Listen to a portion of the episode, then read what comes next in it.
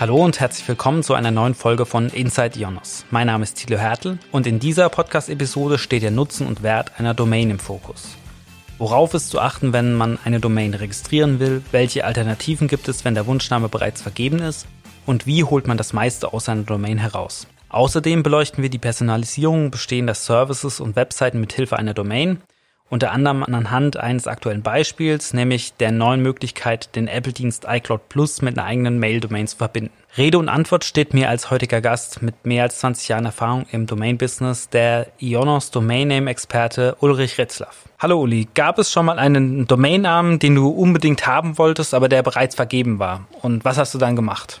Ich glaube, das ist eine ganz typische Situation, in der viele Entrepreneurs am Anfang ihrer Karriere stehen. Sie belegen sich einen Firmennamen, sie haben einen verbreiteten Familiennamen, der schon registriert ist und dann steht man vor der Frage, was mache ich denn jetzt? Stelle ich alles in Frage? Muss das Produkt einen neuen Namen bekommen? Äh, muss ich meine Firma umbenennen? Und an dem Punkt war ich auch schon, ganz offen gesagt. Aber es finden sich ja so viele Alternativen, wenn man mal ein bisschen kreativer an die Sache herangeht. Klar kann man sich die Frage stellen, wenn die Domain bereits registriert ist, ob ich nicht die Domain von einem Dritten noch kaufen möchte. Das kann man über Plattformen wie sedo.com. Das kann man aber auch machen, indem man den aktuellen Inhaber direkt anspricht und mal fragt, ob die Domain zum Verkauf steht oder sie vielleicht nicht mehr nutzt oder nicht in dem Ausmaß, wie er gerne möchte oder auch einen direkten Gewinn erzielen möchte. Das ist eine gute Methode, wenn es mal schnell gehen muss und wenn die Marke relevant ist, die man da registrieren möchte. Aber uns ist natürlich bewusst, dass nicht jeder Hunderte oder Tausende von Euros zur Verfügung hat, um sowas zu machen. Und dann lohnt es sich, über gewisse Alternativen nachzudenken,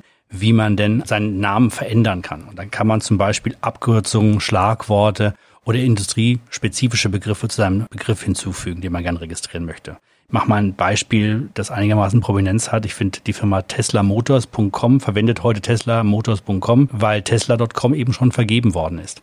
Es ist einer der typischen Glücksfälle, wo der, der Begriff Motors perfekt zu der aktuellen Firma passt. Hat sich genauso durchgesetzt, wird genauso verwendet und hat dieselbe Prominenz aufgrund der Markenbekanntheit wie der, der Begriff Tesla.com. Das heißt aber auch, es ist sinnvoll, eher auf eine weniger bekannte TLD zu setzen, als auf eine mit einem längeren Namen. Also die eventuell vielleicht über die 15 Charaktere hinausgeht mit einer klassischen etablierten Domainendung wie .de oder .com. Also generell haben kürzere Domains natürlich den Vorteil, weil sie einprägsamer sind, weil sie einfacher zu verwenden sind und generell weniger Raum brauchen. Auf einem T-Shirt, auf Druckerzeugnissen, Plakaten, Visitenkarten, in Social Media ist Kürze einfach ein Wert an sich. Es gibt aber auch tatsächlich gute Gründe für einen längeren Domainnamen. Du kannst deinen ganzen gewünschten Namen verwenden. Je länger der Domainname wird, desto wahrscheinlicher ist es, dass er noch frei ist. Er ist deswegen einfach besser verfügbar, gerade unter .com, die mit einem dreistelligen Millionenbetrag Registrierung betreiben. Und du kannst natürlich auch in längeren Domainnamen deine SEO-Keywords besser einbauen, wenn du meinst, das ist notwendig für den Betrieb deines Instagram-Channels, um dann deine Webseite besser zu promoten und so weiter. Ich empfehle bei der Gelegenheit immer, wenn man mal so ein Gefühl dafür entwickeln will, ist das denn jetzt gut, was ich mir ausgedacht habe, unabhängig von der Länge, dass man sich mal in ein Brainstorming mit seinen Mitarbeitern begibt und die Familie mal fragt, wie der, der Name ankommt, ob sie das merken können, ob das eingängig genug ist. Und das ist eigentlich ein ganz guter Lackmustest für die Qualität eines Domainnamens. Ich würde noch mal ein anderes Beispiel machen wollen, warum ich eine gute Domain für wesentlich halte. Ich vergleiche das immer mit der guten Lage eines Hauses oder eines Geschäftes in einem Ort. Wenn ich ein Geschäft habe, strebe ich nach der 1A-Lage, dem Filetstück und versuche da mit etwas kommerziellem und geschäftlichem Geschick das zu meinem Vorteil zu nutzen. Und in vielen Fällen ist das, glaube ich, das, was man als Geschäftsbetreiber gerne macht. Für, sagen wir mal, den eher privaten Nutzer von einer Domain ist das ja gar nicht so relevant. Ja, ich brauche, mir reicht ein Grundstück am Stadtrand. Ja, mir reicht, wenn ich die Domain für meine E-Mail-Adresse verwende, reicht mir, ich sag mal, müller-familie.de vollkommen aus. Da ist es zwar ein bisschen länger, es lässt sich aber gut kommunizieren und es reicht. Und dementsprechend muss man dann ein bisschen drauf gucken, wie viel Engagement und wie viel Geld man auch in die Hand nehmen möchte, um die Domainnamen zu erhalten. Denn nicht in jedem Fall braucht man das 1A-Grundstück. Jetzt würde mich interessieren, hat so ein Domainnamen auch einen eigenen Wert? Absolut. Man muss natürlich ein bisschen unterscheiden. Der Wert von so einem Domainnamen hängt davon ab, was ich mit dem Namen bereits gemacht habe. Also habe ich eine sehr beliebte Webseite unterhalb des Domainnamens, dann steigt der Wert natürlich ins Vielfache. Ähm, eine Domain ohne Webseite ist wesentlich weniger wert ähm, als die Domain einer bestehenden Webseite. Das liegt normalerweise an der Anzahl der Besucher, die naturgemäß auf einer Webseite immer dann höher ist, wenn du entsprechend attraktiven Inhalt anbietest. Die Frage ist dann, die ich oft gestellt bekomme, ist dann, ähm, ja, was ist denn meine Domain wert? Und dann sage ich immer, ja, das hängt von ganz vielen verschiedenen Faktoren ab. Ähm, es hängt von der Domainendung ab. Also habe ich, wähle ich eine beliebte Domainendung wie .com oder .de, steigt der Wert. Hat die Domain eine internationale Nutzbarkeit? Das ist ein Begriff, der international verstanden wird. Wie lang ist der Domainname? Kann ich mir ihn gut merken? Hat der Begriff ein gewisses geschäftliches Potenzial? Ja, ist er Tippfehler anfällig? Ist es ein Domainbegriff, der vielleicht ein gewisse, gewisses Werbepotenzial hat? Eignet er sich sprachlich? Ja? Ist er in den Suchmaschinen attraktiv? Ist er darauf ausgelegt, verkauft zu werden? Und verfügt er bereits auf der Webseite über Verlinkungen oder Backlinks? Das bestimmt den Wert mit. Das ist für damit das Individuum, das hinten dran sitzt und deinen Domainnamen monetarisieren möchte, schwer einzuschätzen. Deswegen hat sich natürlich eine, eine Branche darum gebildet, das sind die sogenannten Domain Broker, die einem helfen, den Wert zu ermitteln. Und das ist am Anfang, vielleicht wenn man einen guten Domain hat, sagen wir, das ist ein Investment, das man scheut, liegt im 100-Euro-Bereich in den meisten Fällen. Aber die Leute verstehen halt genau was vom Markt. Und ich kann eben einschätzen lassen, soll ich den Domainnamen eher in den USA zum Verkauf stellen, ist er in Deutschland gut aufgehoben und wo ist denn eigentlich der, der Kern des Wertes dieses Begriffes zu finden? Da gibt es Seiten, die einem da helfen können, also wie immer sido.com, ähm, aber auch sdbot.com oder adresso.de sind Seiten, die hier als erst bei mir in, in, in Erinnerung kommen. So aus Nutzersicht, wie funktioniert die Registrierung einer Domain? Gut, das ist relativ einfach. Du musst natürlich einfach einen Namen erstmal finden. Das tut man auf der Seite eines Domainnamenregistrars, wie zum Beispiel jonos.de. Ja, du suchst dort in der, in der, im Suchfeld nach deinem Lieblingsbegriff. Da wird dann wird eine Ergebnisliste präsentiert. In dieser Ergebnisliste, wenn dir die Vorschläge gefallen, wählst du einen Domainnamen aus an einer vernünftigen TLD, registrierst ihn, gibst Informationen an, bezahlst die ähm, dann für das erste Jahr. Und die Domainnamen gehört dann so lange, wie du sie im jährlichen Abstand bezahlst. Manche Domainnamen kann man für ein paar Jahre registrieren, aber normal machen wir, glaube ich, äh, zwei Jahre. Das ist, glaube ich, eine ganz gute, ganz gute Marschrichtung. Und solange deine Rechnung bezahlst, wie gesagt, gehört dir die Domain und du kannst sie verwenden zu aller möglichen Online-Geschichten. Das heißt, die gehört dir gleich ab dem du die registriert hast oder passiert da noch was im Hintergrund? Im Hintergrund wird die Domain äh, bei der Registrierungsstelle eingereicht. Die prüfen nochmal die Verfügbarkeit. Ist sie verfügbar, läuft ein automatisierter Prozess ab, bei der dann äh, Registranteninformationen hinterlegt werden. Bei den meisten Registries heute werden sie nicht mehr nach Datenschutzgrundverordnungsprinzipien öffentlich gemacht. Da werden Daten aber hinterlegt, damit man weiß, wem gehört es denn eigentlich. Und dann wird dieses Feedback über eine Schnittstelle wieder zurück an deinen Registrar gegeben, der dann in deinem Interface sagt, ja, die Domain ist registriert. Das ist ein Prozess, der je nach TLD Sekunden oder auch mal ein paar Stunden dauern kann, wenn es sich um exotischere Länder TLDs handelt, wo Sachen noch vielleicht manuell ablaufen. Kannst du sagen, wofür Domains registriert werden? Grundsätzlich kann man wohl sagen, dass die Domainnamen eben ein Mittel sind, um in der digitalen Welt erreichbar zu sein. Im Unterschied zu Social Media Angeboten gehört einem die Domain selber und man kontrolliert damit die Art der Erreichbarkeit, ohne sich in Abhängigkeiten von großen Plattformen zu begeben. Verwendung ist typischerweise für E-Mail, Webseiten, Verlinkungen auf andere Plattformen, teilweise auch einfach zum reinen Markenschutz. Ich kann ein Domain registrieren, damit ich nicht möchte, dass ein anderer sie registriert. Wir machen mal coca-cola.com, ist registriert. Alles findet unter coca-cola.com statt. Aber ich bin sicher, dass es eine ganze Reihe Subdomainnamen oder Domainnamen gibt, unter anderem Länderdomainnamen, also wie zum Beispiel .tv, .cc, die keine direkte Verwendung haben, aber die deswegen registriert sind, damit kein anderer sich diese Domainnamen zu eigen macht. Man kann Domainnamen natürlich jetzt auch für direkte Kampagnen verwenden, also auf Zeit. Also wir haben dieses Jahr den großen Sommerkatalog und Sommerkatalog 2022.de ist die passende Domain, um das unseren Resellern anzubieten. Du hattest jetzt auch gerade Coca-Cola als Beispiel genannt. Ich glaube, es gibt ja auch Brands als Domain-Endungen, die nur von diesem Brand registriert werden können. Kannst du vielleicht da zwei Sätze zu sagen? Das gibt es. Es gab vor ein paar Jahren die Öffnung für neue TLDs. Und da gab es sowas wie .online, .shop, .store. Aber es gab eben auch die Möglichkeit für große Firmen zu sagen, wir möchten gern unsere eigene Top-Level-Domain haben. Also sowas wie .apple. Und das haben ein paar Firmen wahrgenommen, die Möglichkeit, um ihre Marke zu schützen. Wir haben, glaube ich, auch .bmw zum Beispiel fällt mir da jetzt noch ein, aber wir haben, glaube ich, bis jetzt noch keine wirklich endgültig überzeugende Verwendung von diesen Firmen-TLDs gesehen.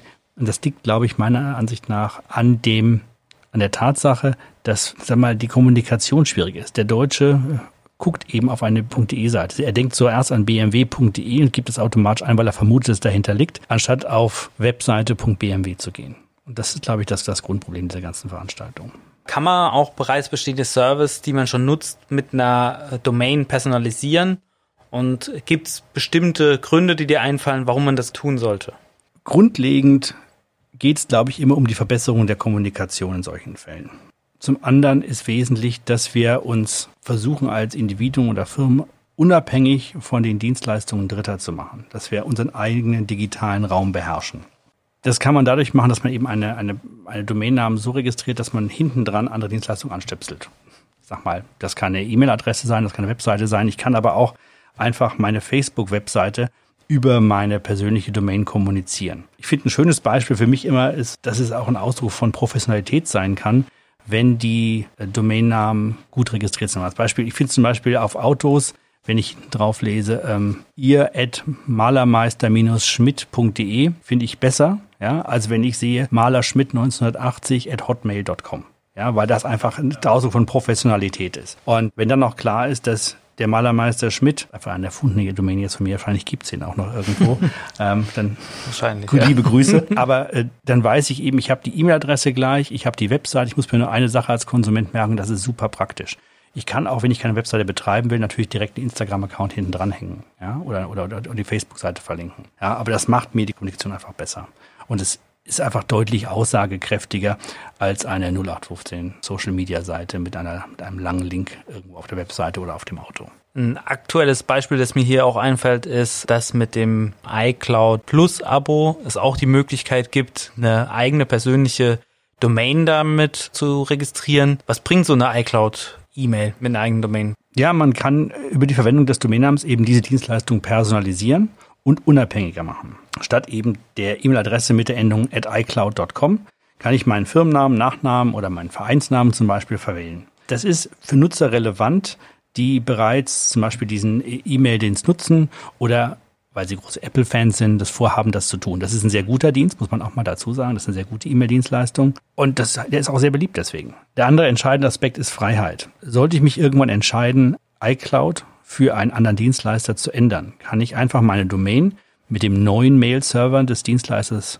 des dann zukünftigen Dienstleisters verbinden und gewinne dadurch einfach Provider-Unabhängigkeit und behalte meinen Namen. Ich muss also meine Visitenkarten nicht ändern, ich muss den Aufdruck auf meiner, auf meiner Werbetafel nicht ändern, die Wagen bleiben gleich lackiert. Das ist ein großer Vorteil. Und es muss sich niemand an was Neues gewöhnen. Auch im Familienkreis. Wir alle haben das ja schon mal erlebt, dass wir den Provider ausgetauscht haben ja, und von, sag mal, Hotmail auf, auf web.de gewechselt sind. Und dann muss sie erst durch eine Ankündigungs-E-Mail und eine Migration und verschiedene, etwas doch komplexere Schritte den Leuten nahebringen, dass ich jetzt da unter dieser neuen Adresse da zu erreichen bin. Und das umgeht man einfach. Man kann hinten dran neue Dienstleistungen anstöpseln und dasselbe geht jetzt eben auch wie in iCloud. In diesem Zusammenhang, was sind MX-Server und wie funktionieren die? Also, zu einer Domäne gehören in der Regel verschiedene Server. Neben dem Webserver der die Webseite bereitstellt, beispielsweise oft auch FTP-Server und auch ein oder gar mehrere Mail-Server. Alle sind über verschiedene Subdomains zu erreichen und wie dieses Subdomain lautet, lässt sich über den MX-Record,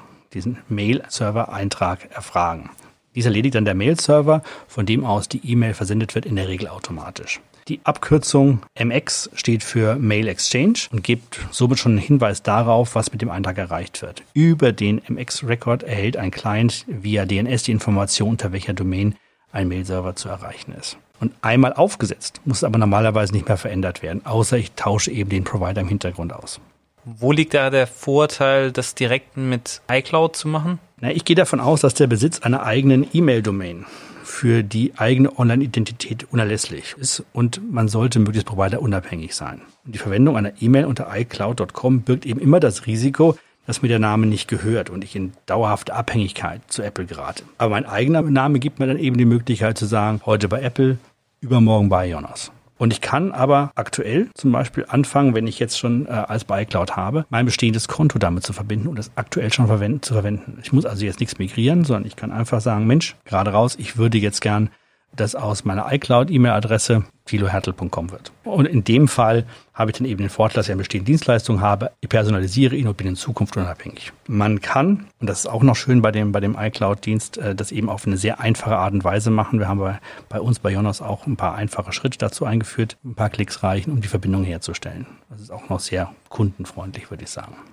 Das kann man alles machen. Wenn man jetzt neu anfängt, ist die Frage, Mache ich das mit, mit iCloud oder mache ich es tatsächlich mit einem direkten Provider wie Jonas, der zu jeder äh, Domain-Registrierung auch E-Mail-Services mit dazu gibt, die sozusagen mit, mit dabei schon sind. Welche Services können noch mit einer Mail-Domain verbunden werden? Gibt es da andere prominente Beispiele, wie man das machen kann?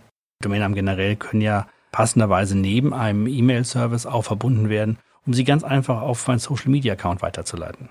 Ja, und das ist, glaube ich, der einfachste Weg, eine vernünftige Nutzung herbeizuführen. Und ich muss eben dann nicht mehr über Instagram slash ähm, Vorname, Nachname kommunizieren, sondern ich kann eben direkt meinen Vornamen, Nachnamen.de kommunizieren und, der, und, die Leute kommen direkt auf meinen Instagram-Account. Das macht natürlich äh, viele Dinge viel leichter. Ich kann auch alle meine Social-Media-Aktivitäten auf einer kleinen Webseite zusammenfassen und der Kunde wählt aus, möchte ich gerne zu Instagram, Facebook, LinkedIn, was auch immer. Ist in der Zukunft auch was Neues im Bereich der TLDs oder der neuen TLDs geplant? Also bei Jonas launchen wir immer wieder bereits bestehende TLDs, die jetzt aber erst auf den Markt kommen, wo die Registrierungsstelle gesagt hat, wir möchten jetzt gern live gehen. Letztes Jahr hatten wir mit Beauty, Skin und Hair drei vielversprechende Launches, die auch gut angenommen worden sind von unseren Kunden. 2023 wird es so sein, dass die ICANN sehr wahrscheinlich in eine neue Vergaberunde für Top-Level-Domains geht und es wird wieder welche Bewerber geben, die wahrscheinlich, ich vermute das jetzt erstmal, sich konzentrieren werden auf Städte und Regionennamen. Also ich mache mal ein paar Beispiele. Ich kann mir durchaus vorstellen, dass das Punkt Frankfurt, Punkt Lyon, Punkt Hessen endlich Themen werden. Ähm, und dass man da in die Richtung noch, noch mal nachdenkt. Das andere ist, es gibt bestimmt eine ganze Menge Gattungsbegriffe, die noch nicht abgedeckt sind. Und mit entsprechender sozusagen Sichtbarkeit beim Endkunden kann das auch was werden. Und 2023 geht's da wahrscheinlich in die nächste Runde bei der ICANN sodass wir ab 24 wahrscheinlich ein paar neue TLDs sehen werden. Ah, spannend. Uli, vielen Dank für das Gespräch. Danke, gern geschehen. Ich hoffe, wir konnten Ihnen auch heute das Thema Domains etwas näher bringen. Abonnieren Sie Inside Ionos doch direkt unter inside.ionos.de auf Spotify, Apple Podcasts oder dieser und verpassen Sie so keine neue Episode mehr.